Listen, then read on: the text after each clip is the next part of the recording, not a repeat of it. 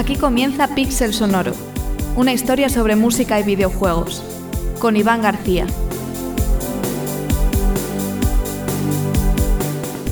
Hola amigos y amigas oyentes, una vez más bienvenidos a un nuevo episodio de Pixel Sonoro, ya sabéis vuestro podcast sobre música de videojuegos.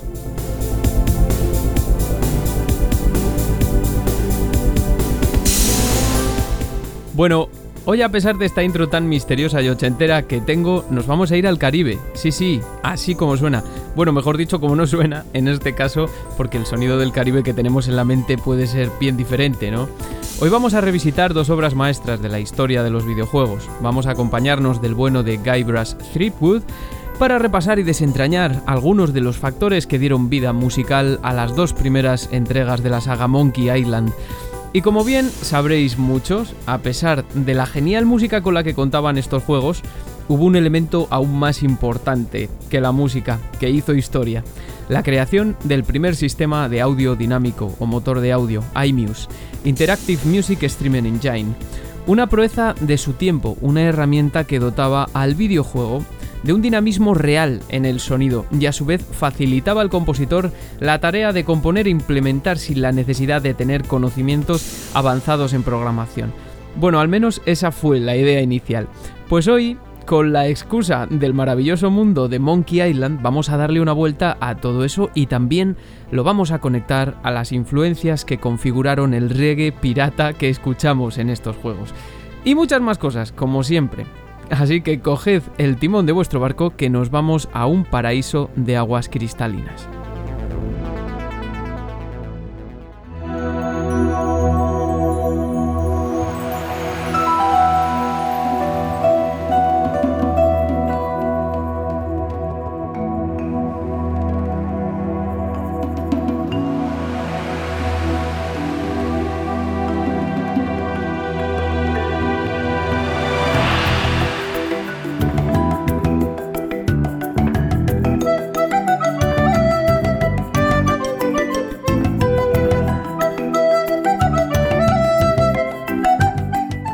Artículo publicado el año pasado en Retro Gamer dedicado precisamente al legado de Monkey Island comienza diciendo tiene algo de justicia poética que los derechos de The Secret of Monkey Island hayan ido a parar a Disney, ya que una atracción de Disneyland inspiró en parte la desternillante aventura de Ron Gilbert. Fijaos qué curioso, el juego, que es baluarte de las aventuras gráficas de Lucasfilm Games, la obra de culto de este diseñador y programador, se publicaba finalmente en un lejano octubre de 1990 ofreciendo al jugador una historia de piratas profundamente influida por la atracción Piratas del Caribe de Disneyland y por la novela En Costas Extrañas de Tim Powers, la cual había sido publicada unos años antes, pero esto es solo una pequeña parte también debido a la ya amplia experiencia de Gilbert en Lucasfilm Games, ya que en The Secret of Monkey Island confluyeron algunos factores que posibilitaron configurarse como un juego de culto, algo que se reforzó con la llegada de Monkey Island 2 un año más tarde.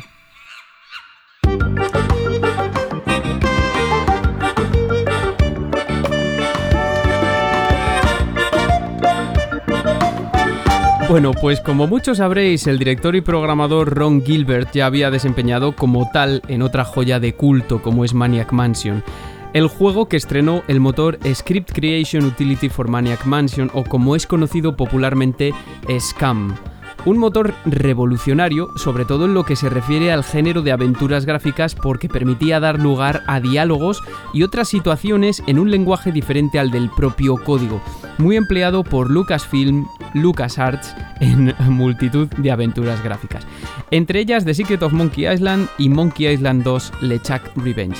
Pero antes ya había sido empleado también en otras como Loom o Indiana Jones y la Última Cruzada. Vamos, que llegó a Monkey Island bastante rodado ya y en parte es lo que provocó que el juego fuese un auténtico éxito en su lanzamiento. Tanto es así que parece ser que, de no ser porque Gilbert se encontraba trabajando en el juego de Indiana Jones, Monkey Island hubiese llegado antes de 1990 con un sistema de diálogos menos pulido. En esto Indiana Jones y la Última Cruzada sirvió para afinar ese sistema. Otro aspecto importante a tener en cuenta es que el equipo detrás del primer Monkey Island contaba con figuras de la talla de Tim Schafer, a quien hoy recordamos también por Green Fandango y por ser el fundador de Double Fine, o Dave Grossman, también mítico de Lucasfilm Games o LucasArts después, con Mark Ferrari al apartado artístico, con el gran Michael Land a la música, o con Steve Parcell, que es el creador de la mítica carátula y también diseñador artístico. Bueno, es que la labor artística en general del juego es más que mega sobresaliente, casi a la altura de la música yo diría. Bueno, tengo que barrer para mi casa.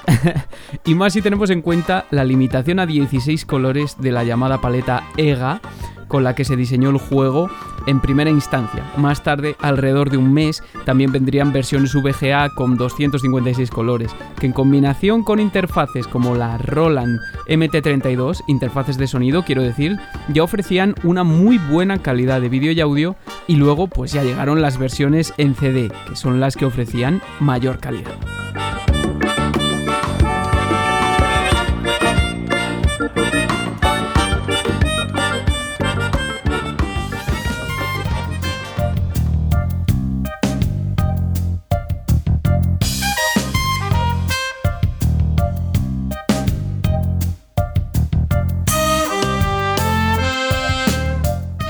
Bueno, aquí tenemos ya una muestra de ese reggae pirata de la que hablan muchos, del que hablan muchos de sus protagonistas.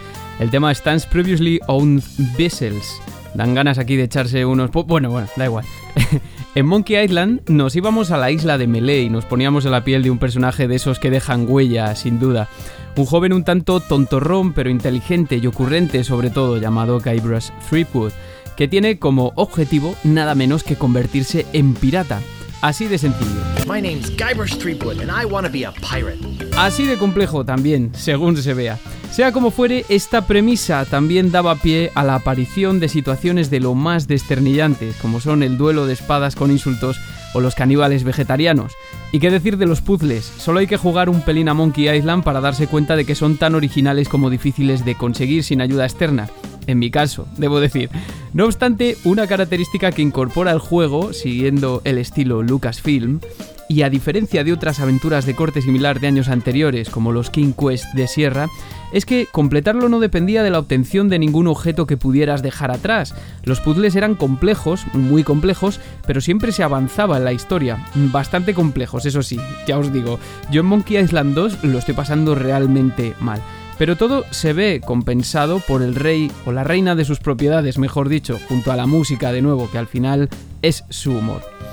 El maravilloso humor de las aventuras de Lucasfilm Games. Más tarde, como ya he dicho, LucasArts, que en este caso se vio acompañado el humor también por la mística de la magia negra que le aportaba el vudú, una de las temáticas centrales de los juegos y un punto que une un tanto, esto ya es cosa mía, al blues y al jazz también, ¿no? Eh, sobre todo al blues, seguramente por el tema mm, de que la magia vudú y toda la idealización que se monta alrededor de ella proviene probablemente de los esclavos negros y de las religiones animistas africanas en el sur de Estados Unidos ya en el siglo XIX.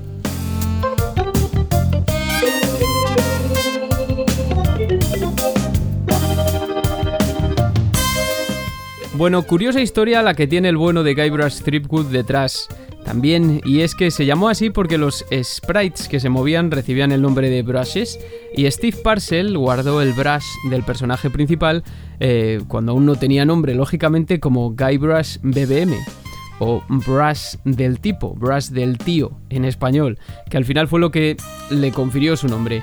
Y bueno, siguiendo, ¿qué hay de la música? Pues como he dicho, el encargado de la música de The Secret of Monkey Island fue Michael Land en su mayoría, aunque en el equipo de sonido lo acompañaron Barney Jones, Andy Newell y Patrick Mandy. Michael Land personaje hiper, hiper importante en la historia sonora de este medio, recibió una instrucción por parte de Gilbert.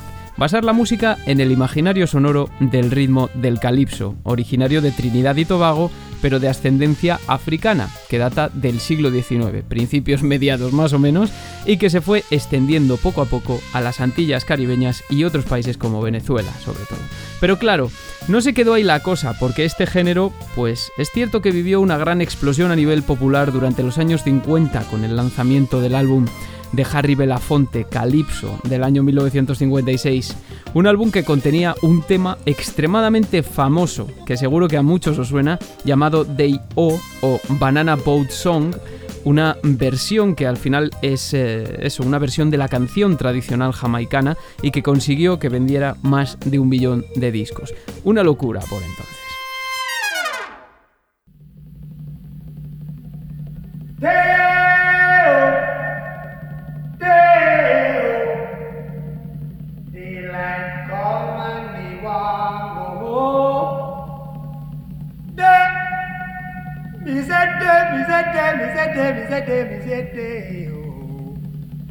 Daylight come and me want go home. Work all night and a drink a rum. Daylight come and me want go home. Stack banana till the morning come. Daylight come and me want go home. Come,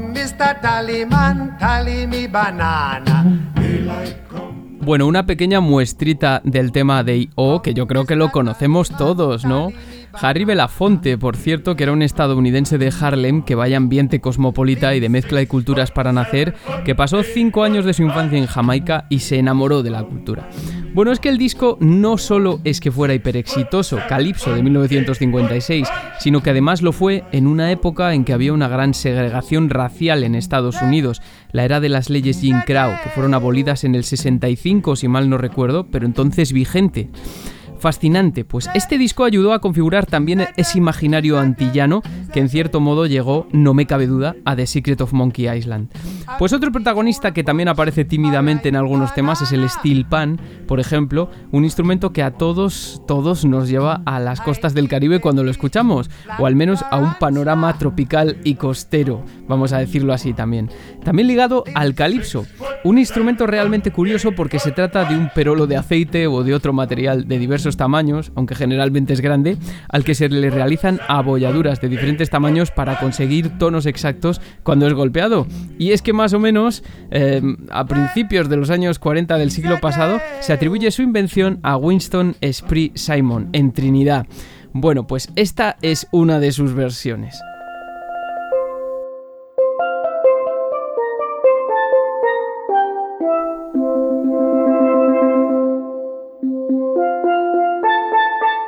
Sí, ¿no? Ya nos va sonando a todos. Un instrumento realmente curioso, ¿no? Como he dicho. El caso es que estos instrumentos, que a finales de los años 40 ya eran propios del carnaval, en Trinidad al menos, se fueron expandiendo también por el resto de islas caribeñas y por ende poco a poco se instalaron en el imaginario colectivo. Supongo que para esto las industrias musical y del cine también son cruciales en este tipo de formaciones o de atribuciones musicales a un territorio o varios, a veces de manera infundada puede ser. La industria del videojuego también en este caso.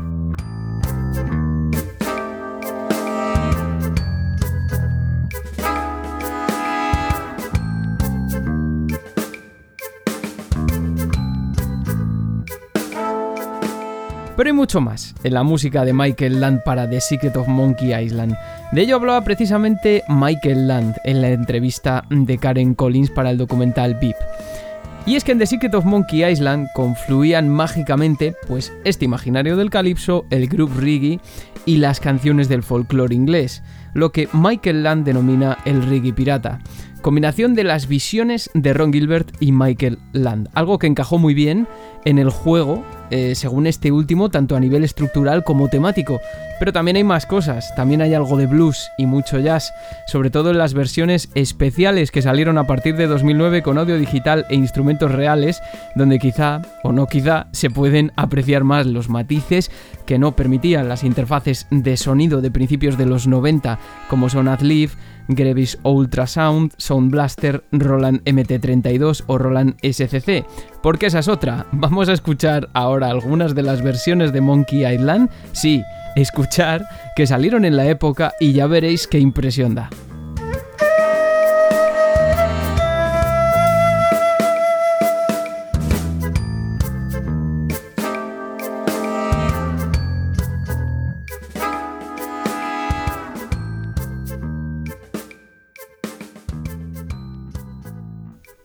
Vale, entonces, ¿qué vamos a hacer? Vamos a poner un fragmentito de algunas versiones de un vídeo que he encontrado, o sea, voy a poner el vídeo entero, que dura como unos cerca de 3 minutos, de un canal de YouTube que se llama LGR, Evolution of PC Audio, as told by Secret of Monkey Island, que lo que hace es eso, repasar un poco la evolución del audio en eh, computadoras personales en precisamente tomando como raíl o como vía este videojuego, ¿no? De Secret of Monkey Island, vais a ver que es, es eh, realmente curioso, que hay veces que no se para a pensarlo uno, pero que el audio cambiaba mucho en función de las versiones, que es algo que no pasa ahora. Y también por satisfacer un poco las peticiones de algunos oyentes, me estoy refiriendo en este caso a Chema, que me dijo, oye, ¿podías poner la de Roland MT32? Bueno, quizá vuelve a sonar, pero en general para partes en las que hay un discurso o hay una narración, me viene mucho mejor las versiones cuanto más moderna mejor, porque más calidad tiene el audio y más matices se aprecian, ¿no? Pero vamos con ello, vamos a poner el vídeo y yo os voy diciendo, pues esta es la versión de esto, esta es la versión de esto otro y vais a ver, vais a flipar. Empezamos con la versión pelada del altavoz del IBM PC.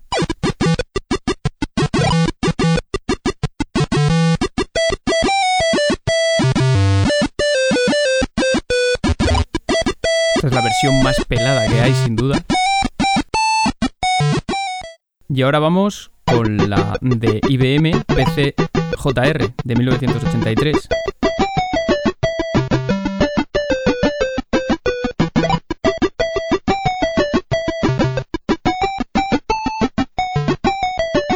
Y la siguiente ya la de la interfaz AdLib. Esta ya tiene un sonido más completito.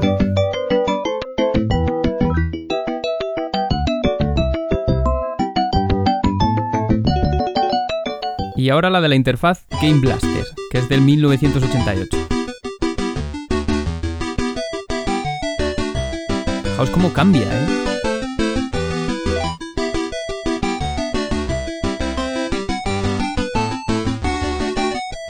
La siguiente chema, la de Roland MT32. A mí esta me gusta. Me gusta bastante. Ya se aprecia mucho más detalle.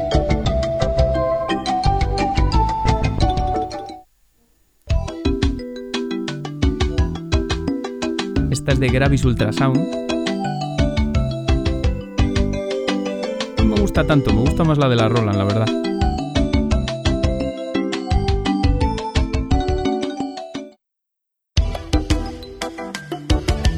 Y esta ya es un poquito más posterior, que es de Roland SCC MIDI. Aquí ya se distinguen muy bien los instrumentos.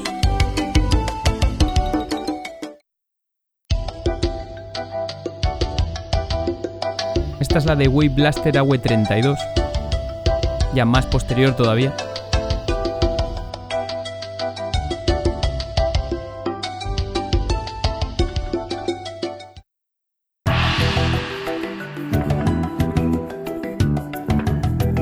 Por último, bueno, cómo se nota el cambio de calidad de verdad. Por eso la utilizo en las narraciones.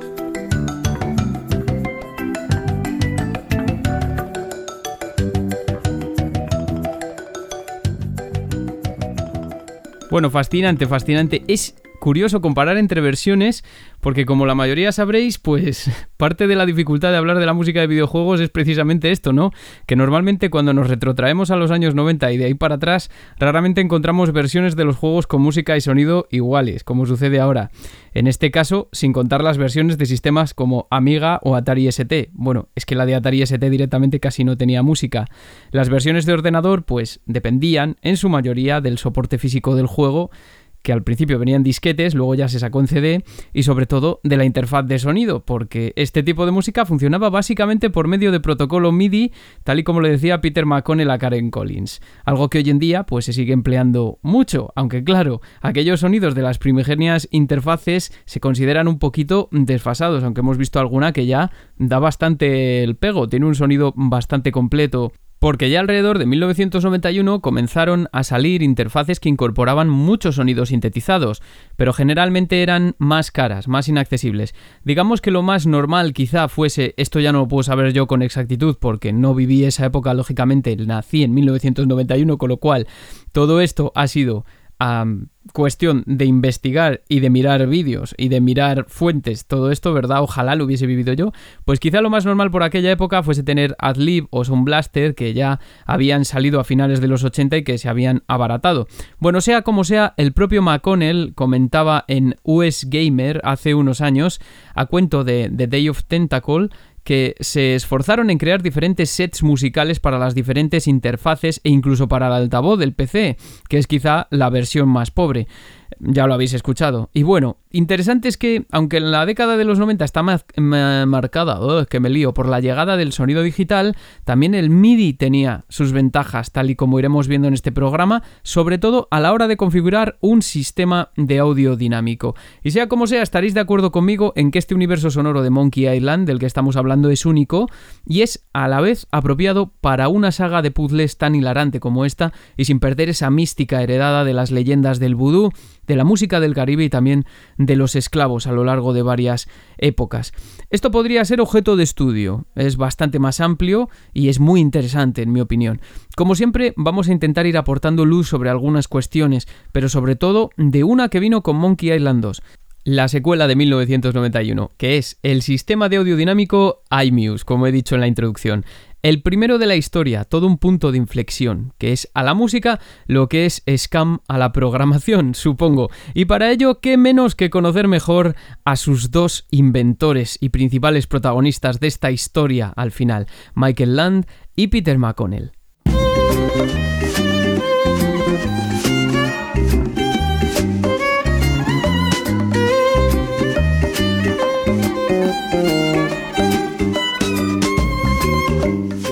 Estamos escuchando The Ghost Ship Shuffle. Me encanta este tema, me encanta el bajo sobre todo.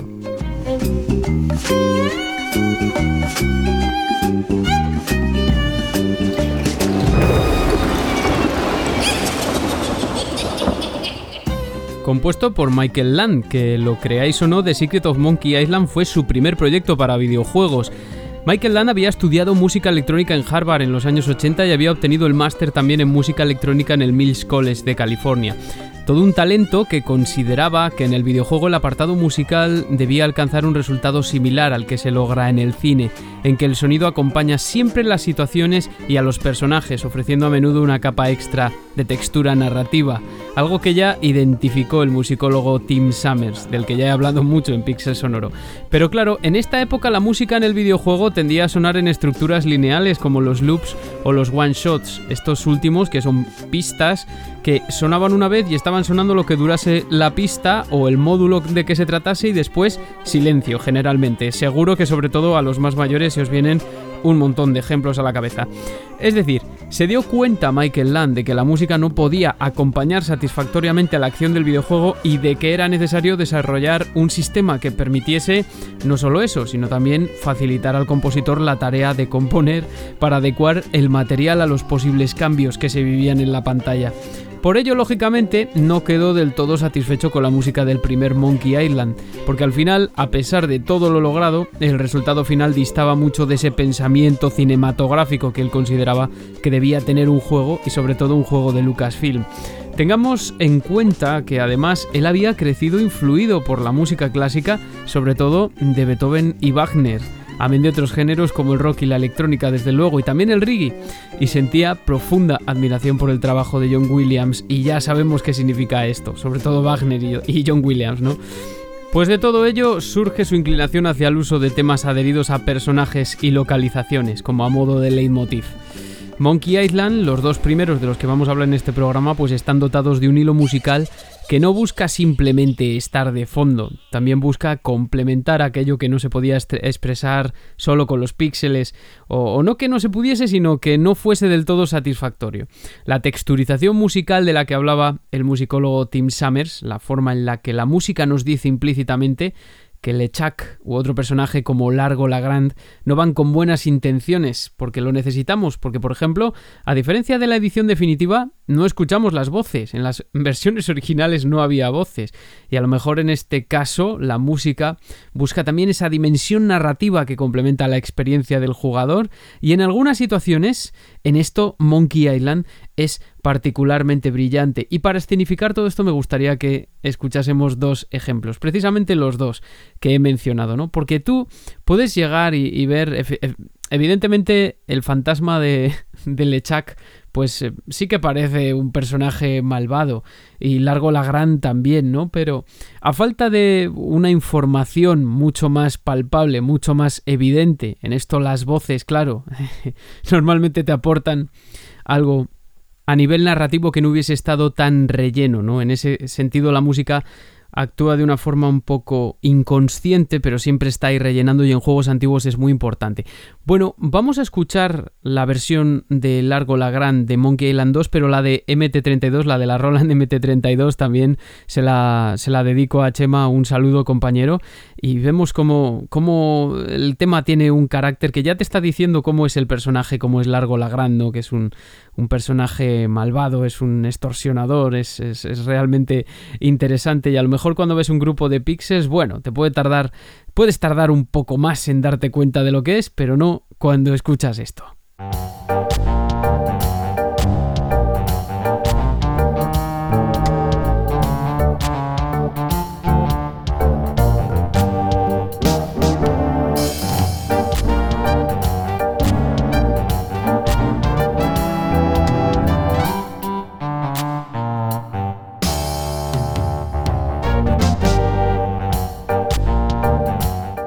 Claro, decía Tim Summers en el libro Understanding the Video Game Music que os he recomendado y os recomiendo siempre, que la melodía ya simplemente te está diciendo qué personaje y qué intenciones tiene sin la necesidad de que le escuches la voz o sin, que tampoco le veas mucho los píxeles, ¿no? El uso de la pentatónica de blues en sol menor, las blue notes, el blues para representar el carácter del personaje, también hay swing, hay jazz, las disonancias muy importantes y también el instrumento que se elige para la melodía principal que ya sintetizado aparece una especie de saxofón tenor o de fagot, un registro grave, ¿no? Que te cuentan mucho sobre la identidad de este malvado pirata lacayo de Lechak, a quien en Monkey Island 2 tenemos que hacer vudú para librarnos de él, de una forma bastante cómica, además, como es costumbre.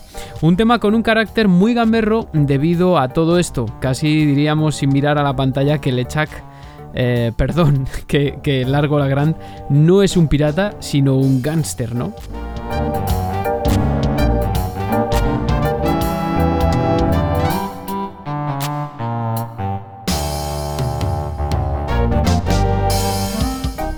Y ya que he mentado al temido pirata Lechak, vamos a poner el tema de Lechak del primer Monkey Island, que ya veréis que también tiene mm, algunos giros ahí que quizá no lo hacen tan evidente, pero te están contando también mucha información sobre el personaje.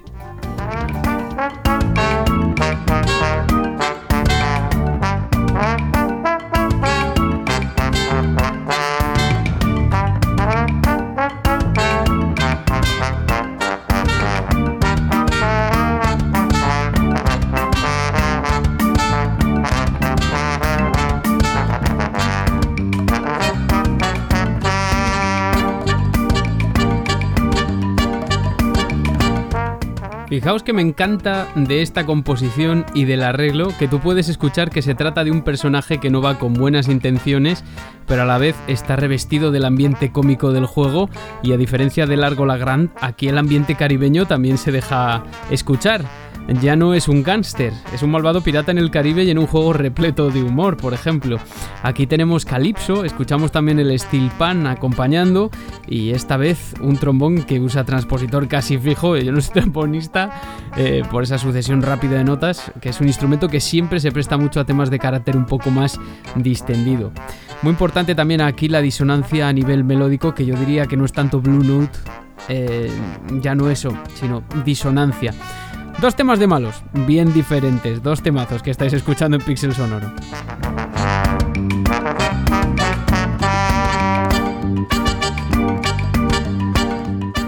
Bueno, en este programa no quisiera yo ponerme pesado con temas de armonía ni nada de eso, porque de estas canciones, de estos tracks, se podría hablar muchísimo y de otros tantos, ¿no? Pero no es mi intención esta vez.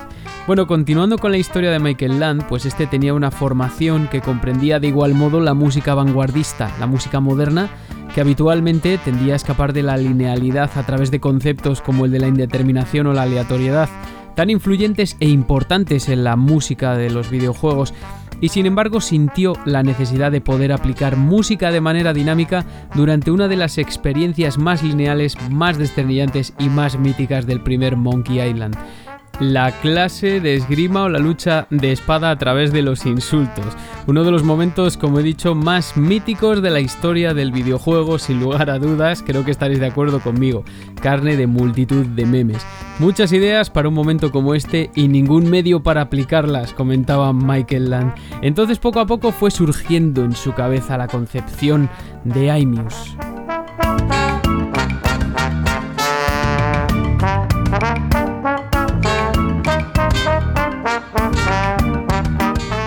Y no es para menos, es cierto que si revisitáis el pasaje en su versión original, la música como que se entrecorta bastante y los efectos aparecen un tanto aislados, aunque hay algo mágico en el ruido de las espadas de Guybrush y la máquina de esgrima entrechocando, que van como diseñando un ritmo, ¿no? No es como que es totalmente aleatorio, como sería una lucha de espadas, no lo sé. Bueno, el caso es que el pasaje es bastante silencioso también, si me permitís. Es como que mm, le faltaba algo, como que se quiso implementar algo y entonces las palabras de Michael Land cobran más sentido que nunca, quizá.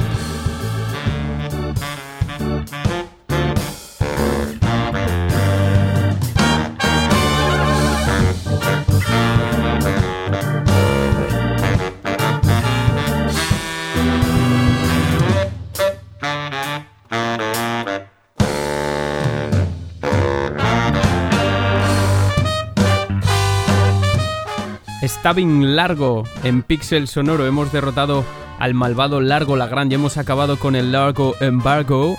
Pero vemos como también se ve representado de alguna forma en, la música, ¿no? Suena todo como mucho más deslavazado, hay más disonancias. Mola, mola. Tenemos ahí el solazo de saxofón barítono, que he dicho yo antes tenor, yo creo, sí. Estoy bueno yo, saxofón tenor, sí.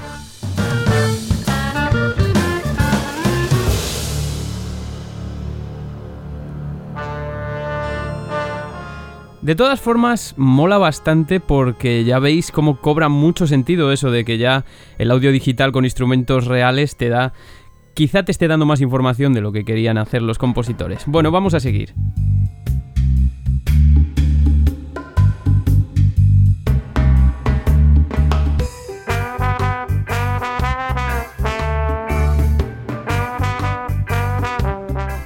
Como mola. Bueno, a lo mejor me he calentado yo con lo de las espadas, pero aún así está guay pensarlo, ¿no? Pues tan pronto como el sistema de audio dinámico fue concebido, también Michael se dio cuenta de que era un trabajo demasiado complejo y extenso para una persona.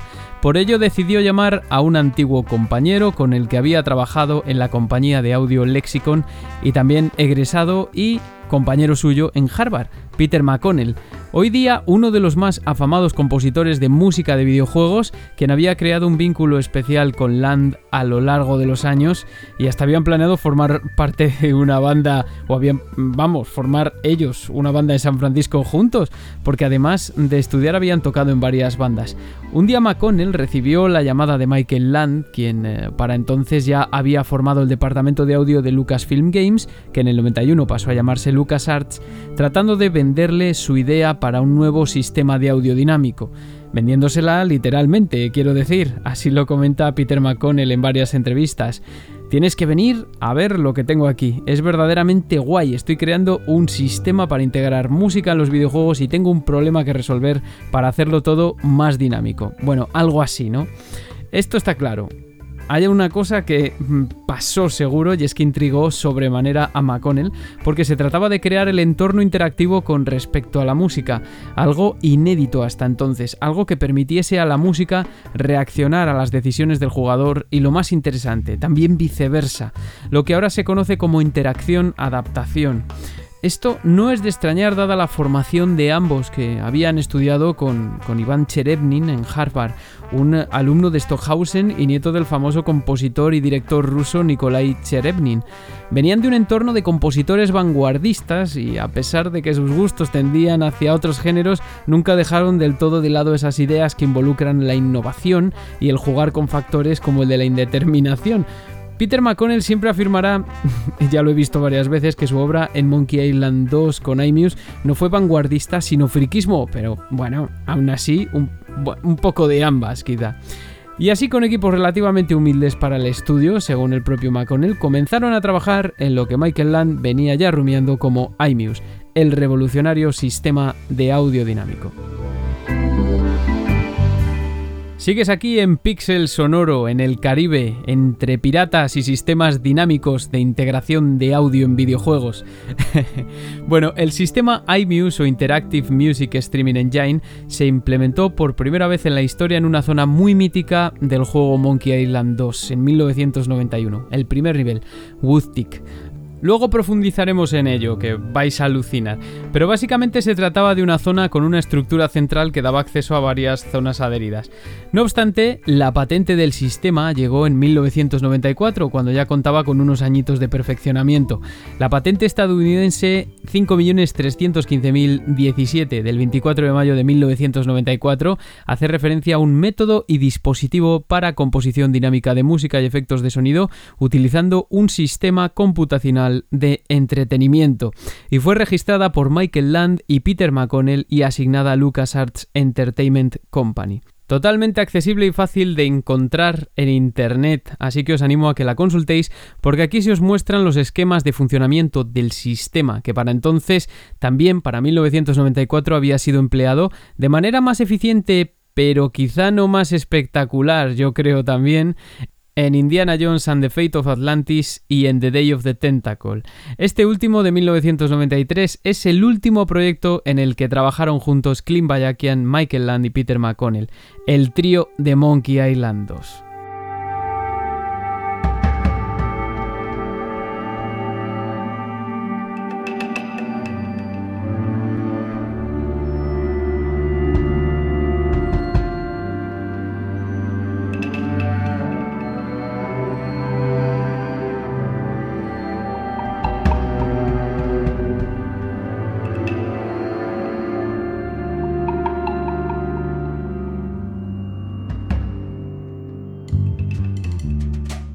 Pues tú coges y te vas al abstract de la patente y en ella ya se expresa que iMuse, uno de los puntos fuertes del sistema es que incluía una base de datos de composición con secuenciadores. Cada secuencia estaría dotada de una serie de puntos de decisión y cada punto de decisión involucraría un árbol de posibles consecuencias.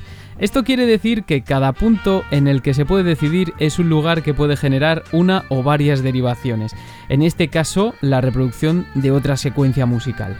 Todo ello interpretar por un driver de sonido que responde a acciones o eventos que no pueden predecirse exactamente, como por ejemplo el momento en el que el jugador atraviesa una zona y pasa a otra.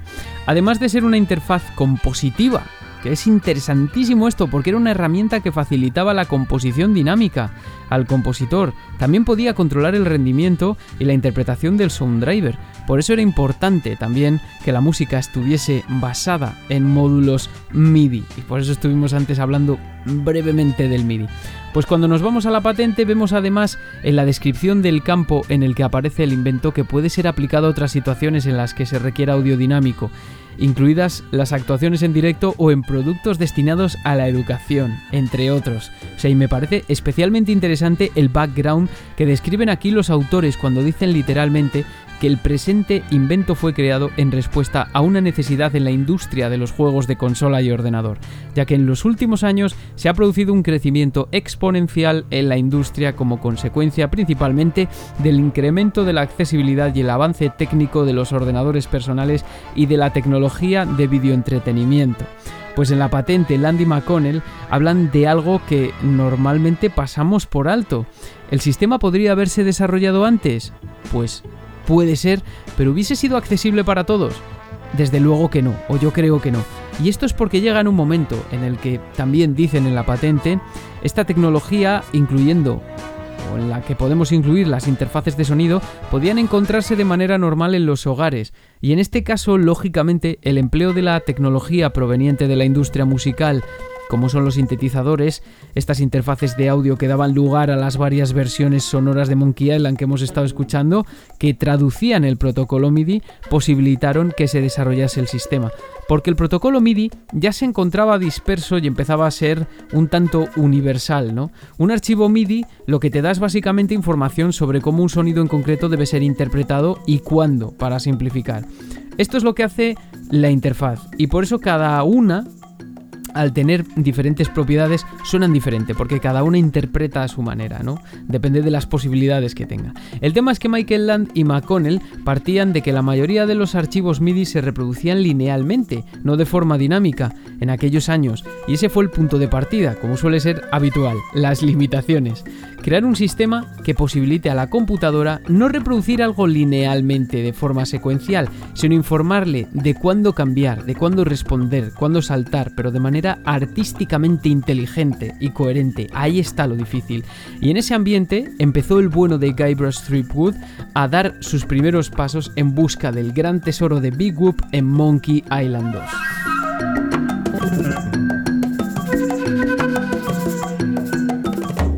Bueno, debéis saber que todo esto está muy simplificado porque el sistema es bastante complejo de entender, pero es importante remarcar el hecho de que también era una interfaz compositiva para el autor, o al menos esa fue la intención, para que pudieran hacer ensayo-error de manera eficiente con las secuencias MIDI y de los saltos entre módulos y para la composición también en general, para lo que disponían de hasta 16 instrumentos.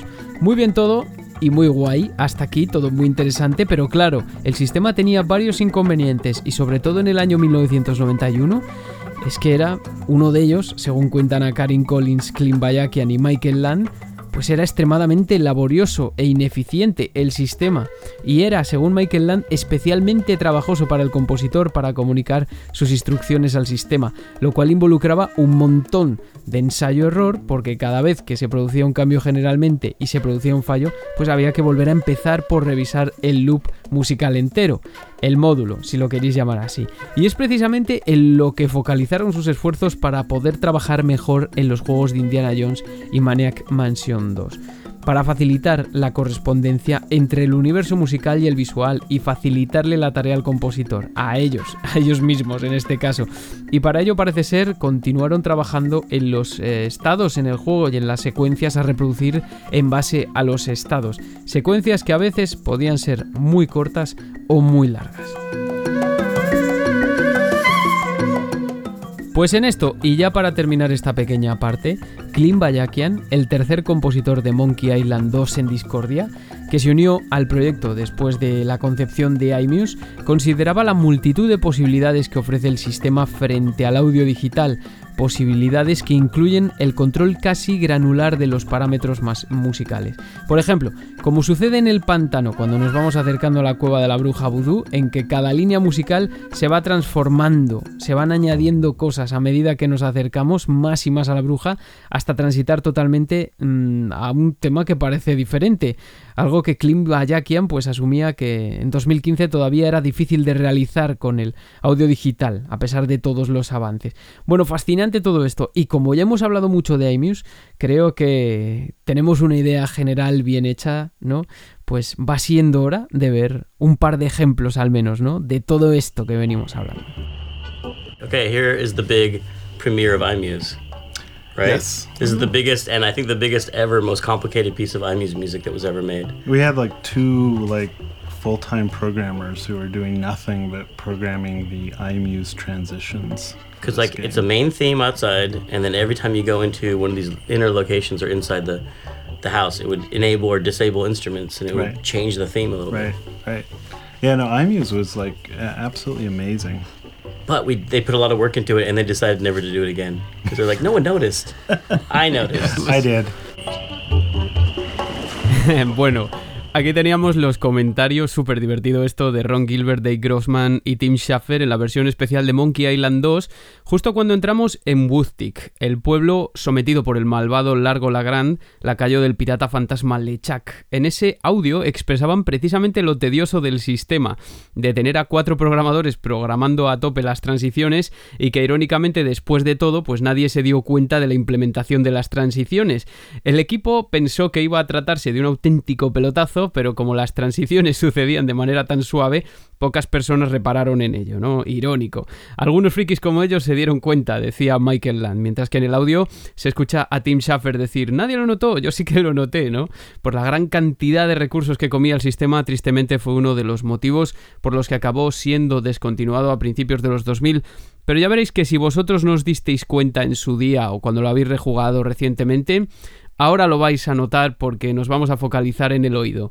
Vale, pues con iMuse trabajamos con una base de datos MIDI que pueden ser reproducidos a un tempo determinado mediante un secuenciador que puede informar de puntos de salto en una misma secuencia. Y esto posibilita también que cuando el jugador atraviesa un punto de decisión se produce un salto en la secuencia y se introduce una sección que transita, que está diseñada para ese punto en concreto y X secuencia se puede empezar a reproducir desde cualquier punto. Esto se pudo hacer añadiendo mensajes MIDI customizados, lo que llaman los ganchos y los marcadores, que se encargaban de informar de cómo y cuándo se producía el salto y con qué se enganchaba cuando eran triggereados por el jugador. Los ganchos y los marcadores le conferían al sistema la habilidad de poder iniciar cambios que, sin embargo, se producen de manera estéticamente coherente y esto es también lo fascinante y lo difícil y seguramente lo que comía más recursos. Ya habéis visto que tenían que tener a cuatro programadores solo programando estas transiciones, eh, pero lo, lo bonito de iMuse.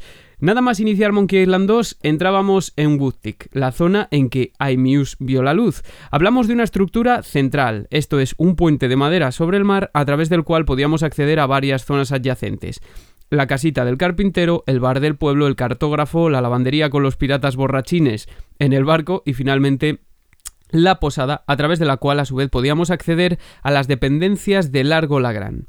Había que acabar con Largo para evitar el Largo Embargo. Y esta parte es preciosa y es fascinante porque tenemos un módulo musical en la parte central, la parte que nos sirve de acceso a todas, de conexión en Sol mayor, que es precisamente pues una herencia de ese reggae pirata, también por influencia del calipso del que hablábamos, y que es un pedal, como he dicho, de Sol mayor, todo el rato.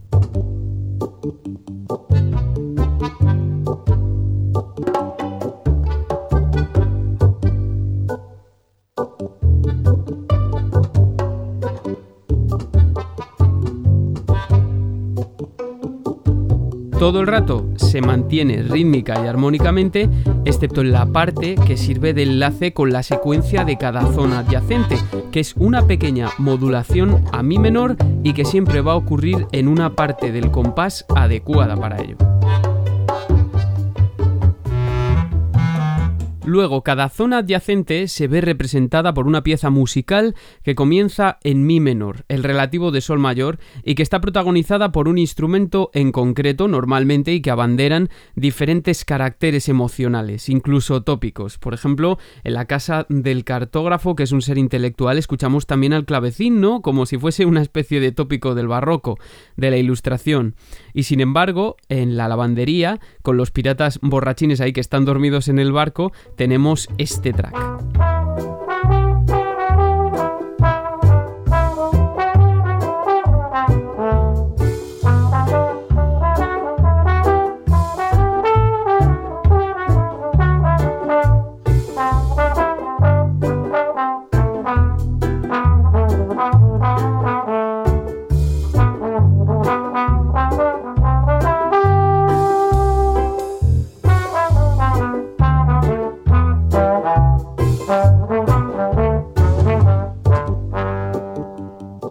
Fijaos qué maravilloso cómo se expresa el carácter, la identidad de cada puestecito de los personajes sin la necesidad de muchas más palabras. Importante.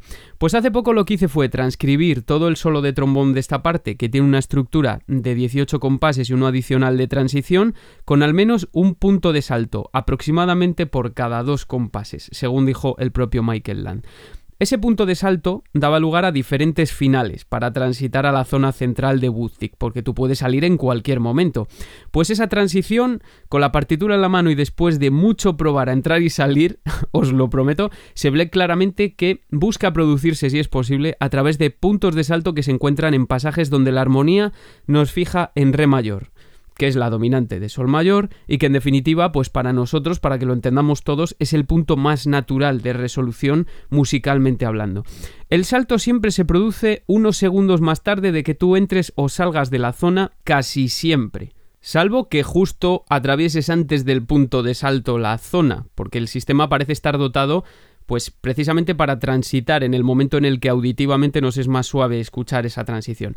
A veces no lo consigue, pero generalmente sí. Y esto es también porque eh, la pista de los borrachines se ha compuesto de tal modo que pasa varias veces por ese re mayor, que es tan importante para transitar hacia nuestra tonalidad central, de manera natural, unas seis veces en aproximadamente los 18 mm, compases. Y sin embargo, hay cierta riqueza armónica. Hay dominantes secundarias, algún acorde de séptima menor, es decir, que el track no solo es funcional, sino que también se ha diseñado para que resulte atractivo per se. Y esto es muy difícil composicionalmente, o sea, poneos desde el punto de vista de quien está haciendo la música. Pero bueno, como ya estoy hablando mucho y a lo mejor no todo el mundo me entiende, vamos a escuchar todo esto en perspectiva con una pequeña muestra de gameplay en directo de la edición especial He puesto la edición especial por motivos radiofónicos puramente, porque todo se escucha mucho mejor. Eh, que ya cuenta con instrumentos reales. Y así luego también pues hablamos de cómo lo han hecho con el audio digital. Vais a notar auditivamente cuando entro y salgo de las zonas. Quiero que pongáis atención y no solo porque lo diré, ¿no? sino porque se produce también un cambio en el sonido ambiente y por esto es importante poner atención para que os deis cuenta sin imágenes de por medio de la suavidad con la que se transita de un track a otro, de manera hipernatural. Vale, empiezo. Estamos andando por Buzti. Los que no hayáis jugado, imaginaos al Rubiales de Guybrush andando por el muelle.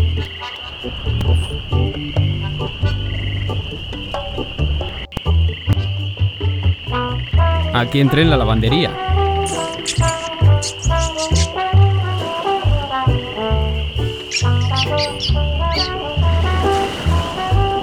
Salgo, ¿eh? Salí.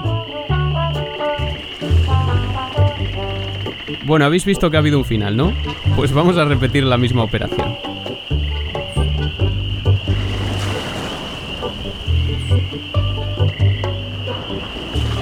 Aquí entré. Voy a salir un pelín más tarde.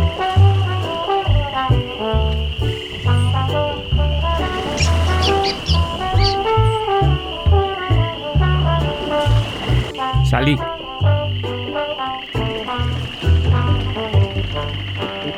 Ahí le hemos pillado ligeramente, le ha costado cambiar, pero ya veis que es totalmente diferente, ¿no? Otra vez.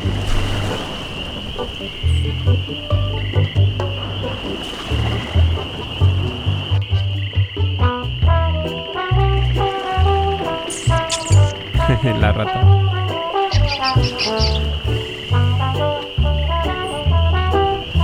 Un poquito más tarde voy a salir.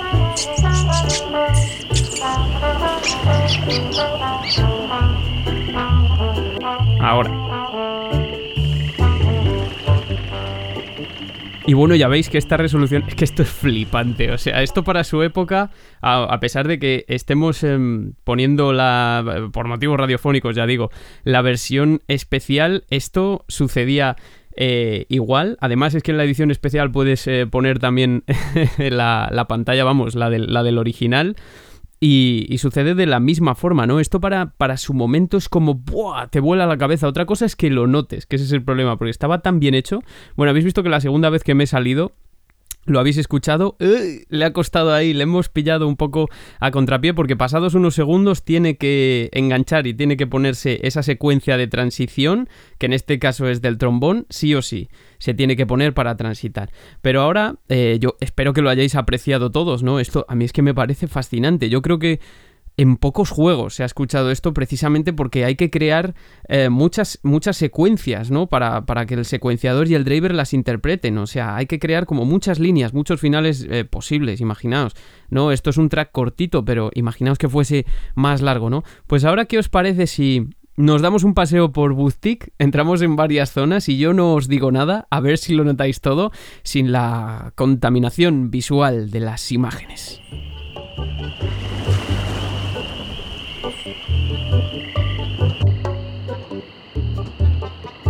How am I supposed to work? Dang.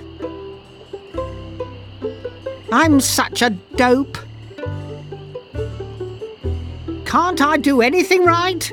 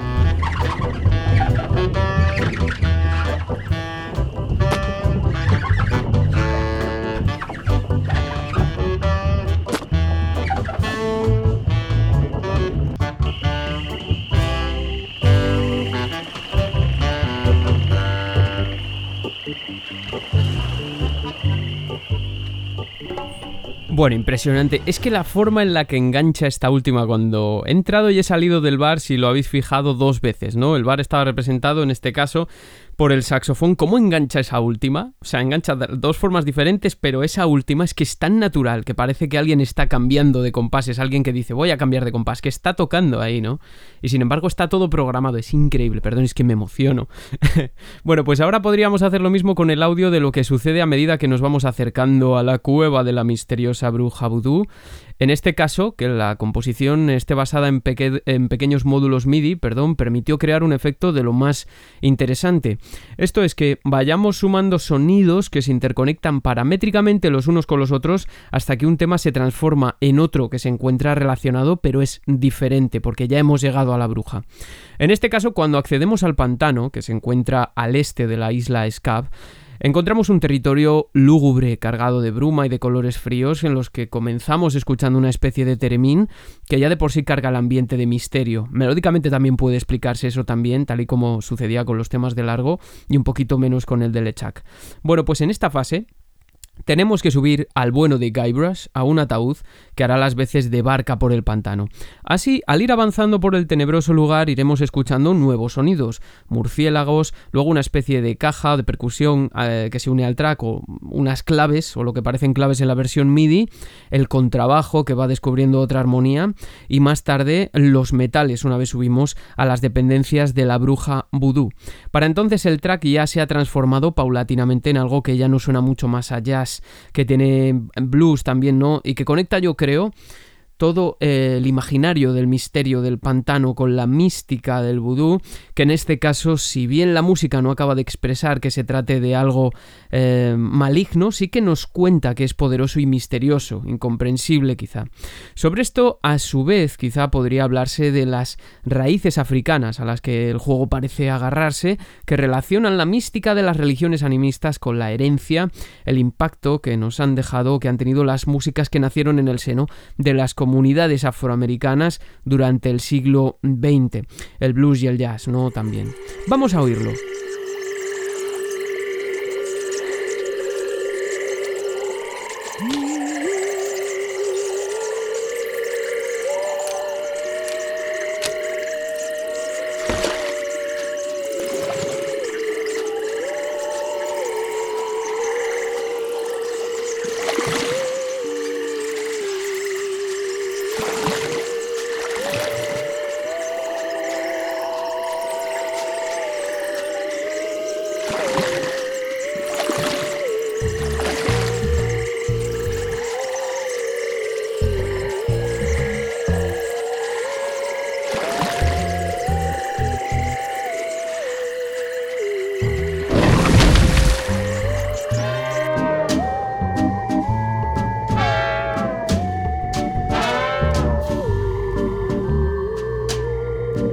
Again, Mr. Threepwood?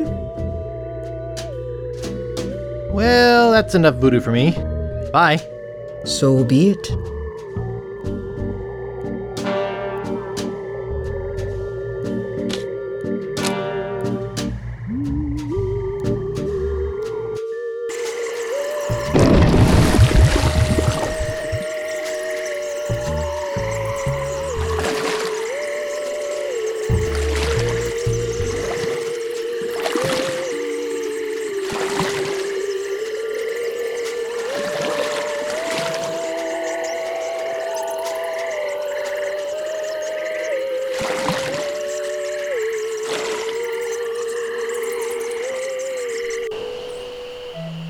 Bueno, yo creo que esta vez estamos empleando en todo su esplendor la magia del podcasting, que es olvidarse también un tanto de las imágenes para escuchar y también imaginar, en caso de que no se haya jugado al juego, pero también escuchar cómo la música y los efectos, en colaboración con el sistema iMuse, nos cuentan mucho más de lo que pudiese parecer en una simple escucha. Y me gustaría también que eh, pusiésemos una demostración de la versión original de Monkey Island 2, porque aquí incluso ese sonido de cerrar de la boca de la calavera que se ha escuchado, ese es que se cierra la boca de la cueva y subimos con el ataúd a las dependencias de la bruja, pues incluso ahí tiene um, una integración melódica, ¿no? Vais a escuchar un efecto que no estaba en esta versión um, especial, que es extraño, a lo mejor un poco, pero que es el cerrarse de la boca y que tiene que sonar en un momento concreto y lo consigue a través de la programación.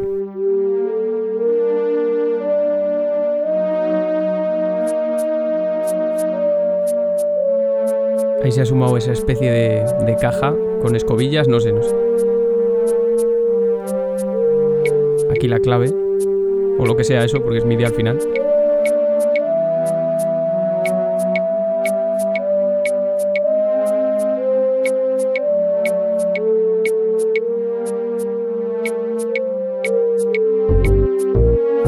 Y aquí el contrabajo, que la otra dado un poco si fuese bajo eléctrico quizá. En cualquier caso yo creo que se intenta imitar el contrabajo si es bajo eléctrico.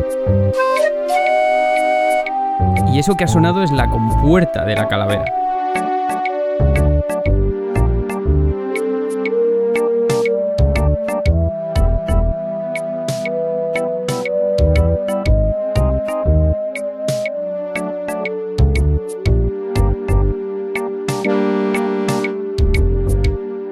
Bueno, sin palabras, amigos y amigas, alucinante. Espero que lo estéis apreciando convenientemente y que os haya causado el impacto que, que, me causa a mí en caso de que no lo conocieseis, ¿no?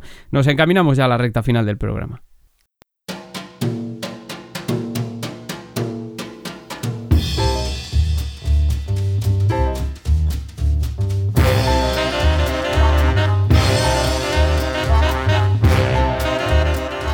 Bueno, ya que hablamos de Peter McConnell, cómo no poner este tema, ¿no? Casino Calavera de Green Fandango. Pero vamos a hablar qué pasó después de Monkey Island 2 con iMuse.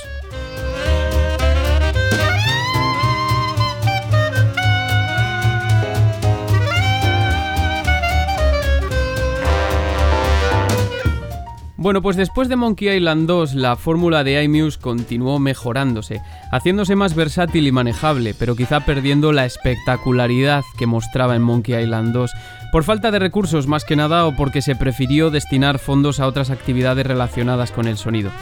Pensemos que a finales de los 90 grabar audio con instrumentos reales y con orquesta era caro, pero empezaba a ser lo más de lo más, y aún así el motor iMuse sería implementado brillantemente en títulos como Indiana Jones, Full Throttle, Star Wars X-Wing TIE Fighter Dark Forces o X-Wing Alliance, algunos de estos juegos tienen historias súper interesantes detrás, podríamos hacer programas futuros.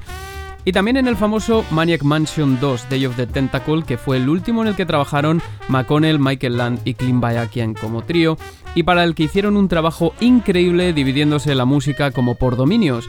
También el juego lo permitía, todo se ha dicho, por transcurrir a lo largo de varias líneas temporales, según contaba Peter McConnell. Y en Sam and Max Hit the Road, si no me equivoco, en varios títulos, ¿no? Pero hay un juego que es este, Green Fandango, que tengo a medias y cuya banda sonora me parece de lo mejor que se ha hecho en los 50 años de historia de la industria y que tiene una intrahistoria también muy interesante para contar, patrocinada por iMuse, y que si os ha gustado el episodio podríamos contar en un futuro.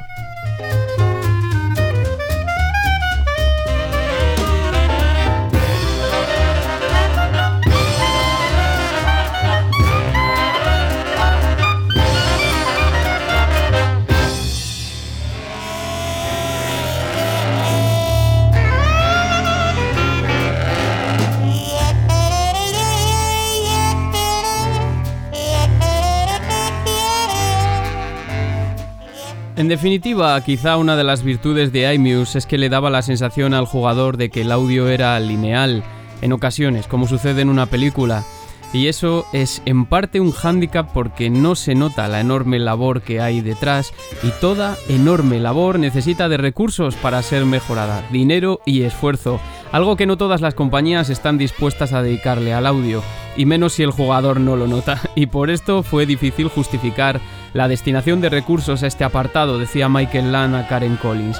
Una situación que se vería agravada con los años conforme los juegos se hacían más y más complejos y la música ya era completamente audio digital streameado.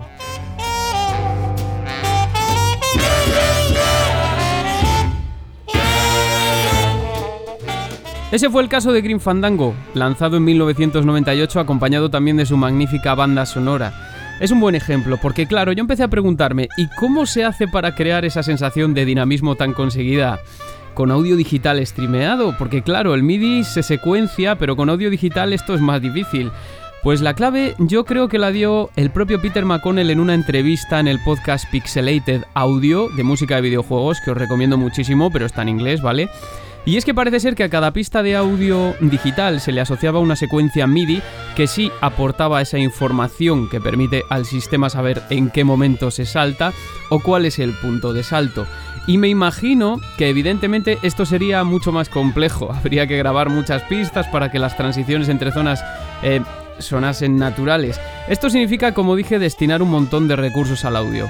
Y aunque con el tiempo se incorporaron programadores como Mike McMahon, sobre todo, programador jefe de iMuse, que trabajaron por mejorar una herramienta que había sido creada por y para compositores, pues esto, según Michael Land, fue siempre un motivo de tensión con LucasArts, en un momento en el que era particularmente importante vigilar el presupuesto. Y todo ello motivó que el sistema se abandonase a principios de los 2000, casi 10 años más tarde. Una auténtica pena.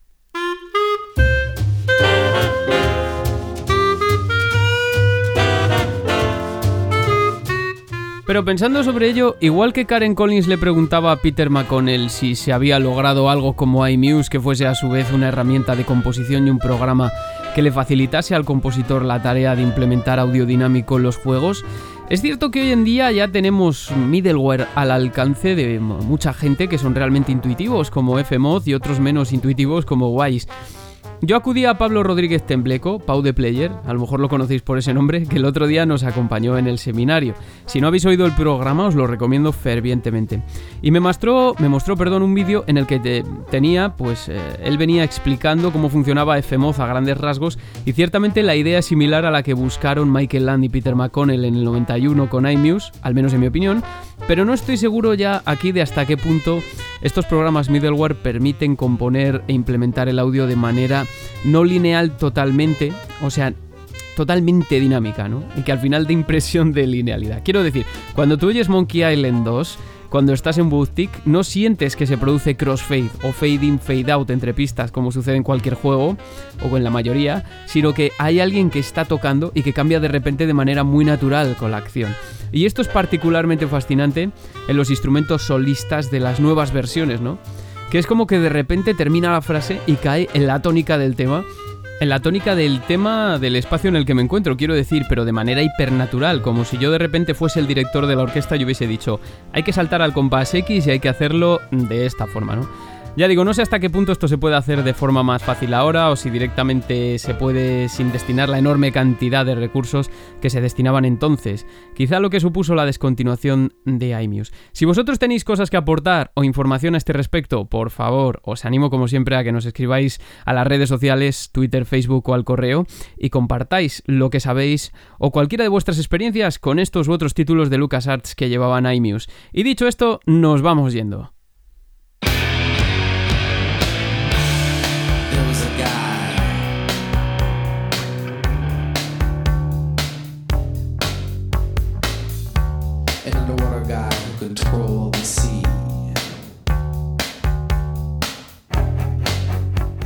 Nos vamos amigos y amigas esta vez con el tema Monkeys Gone to Heaven de The Pixies. Bueno, ya sabéis que de vez en cuando me gusta cambiar los temas de entrada y de salida y esto fue una petición de Alicia que hoy me hubiese gustado que que hubiera estado aquí doblando algunas cosas, acompañándome, pero últimamente andamos todos con el culo pegado para sacar los episodios. Una época complicada en la que estamos luchando por traeros todo el contenido con la misma calidad de siempre, claro que sí.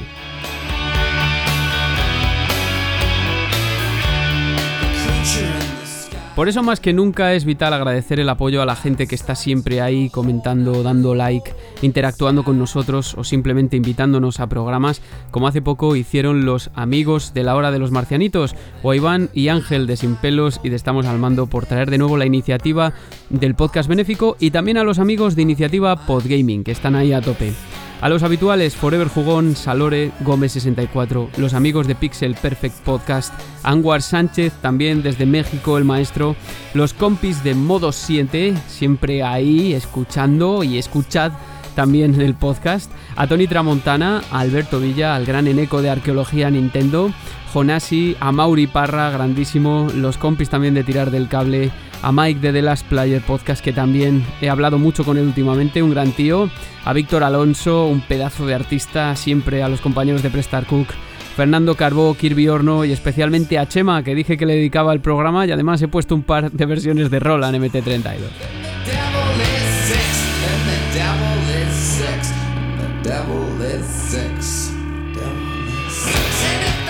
Había muchas cosas de las que hablar del Caribe de Monkey Island. ¿Qué os ha faltado? ¿Qué os hubiera gustado? Ya sabéis que siempre os escuchamos tanto como vosotros a nosotros y que podéis escribirnos a las redes sociales, suscribiros en iVoox si os ha gustado y darle a like o simplemente conectaros a Spotify y Apple Podcast y darle leña al mono, nunca mejor dicho.